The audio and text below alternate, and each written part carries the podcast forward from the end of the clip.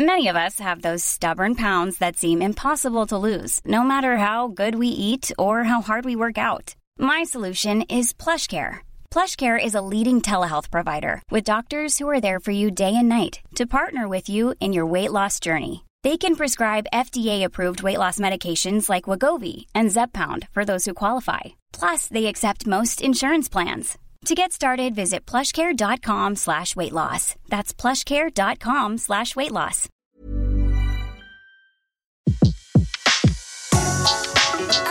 Le meilleur de séances radio est maintenant sur We Love Cinéma. Revivez la carrière des plus grandes légendes du cinéma sur Séance Radio, la radio de tous les cinémas par BNP Paribas. Surnommée la Louis de Funès en jupon, Jacqueline Maillan aura marqué le théâtre et le cinéma français par ses œillades appuyées et ses répliques hystériques. Née en Saône-et-Loire en 1923, la jeune femme attend ses 21 ans, la majorité à l'époque, pour monter à Paris prendre des cours de théâtre. Elle s'inscrit ainsi au cours Simon et se lie d'amitié avec Pierre Mondy. En un rien de temps, la voici en tournée sur les routes de France en 1948. Plus tard, elle intégrera la célèbre troupe des Branquignoles, où ses partenaires seront Louis de Funès, Jean Lefebvre, Jean Carmé, Michel Serrault, Micheline Dax.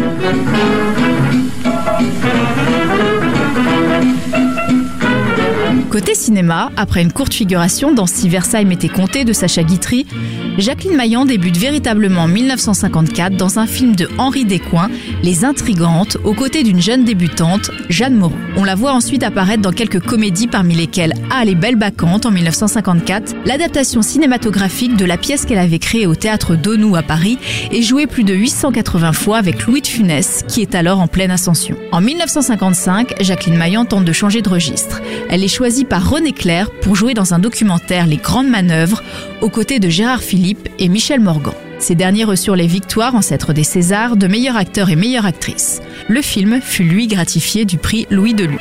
Non, supplie, laissez-moi partir. Oh, J'ai attendu cette minute trop longtemps. Nous ne connaissions pas il y a une semaine. Cette semaine-là a duré toute une vie. Oh, si l'on entrait, si l'on vous voyait m'en tenir. Ce que vous refusez de croire.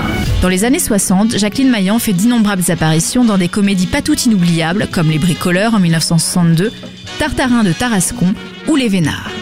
Il faudra attendre Pouic Pouic, sorti en 1963, pour voir la Maillan au premier plan face à Louis de Funès et Jacques Villeray. Le mercure monte Oh, c'est fou, c'est fou C'est le moment d'acheter Le téléphone Léo L'expérience des premiers rôles se renouvelle avec Monsieur le Président Directeur Général en 1966 et Appelez-moi Mathilde en 1969, réalisé par son ami de toujours, Pierre Mondy. Des œuvres dans lesquelles la bonne humeur de la comédienne ne cesse d'être communicative.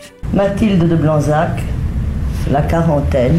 Viennent ensuite ses participations à quelques films réalisés par Jean-Pierre Mocky, comme Y a-t-il un Français dans la salle en 1982, dans lequel elle donne une remarquable composition du personnage de Madame Fluke, créé par Frédéric Dard. Entrez, oui. Je vous ai aperçu en bas ce matin pour les constatations. Excusez-moi, c'est l'heure de mes chats.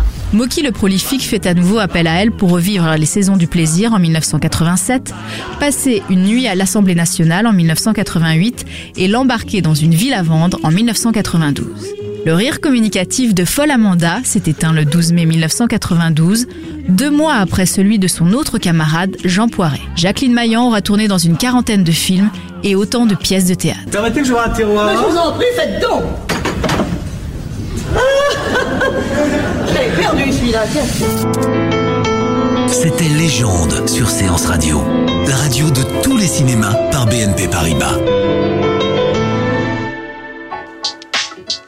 Retrouvez l'ensemble des contenus séances radio proposés par We Love Cinéma sur tous vos agrégateurs de podcasts.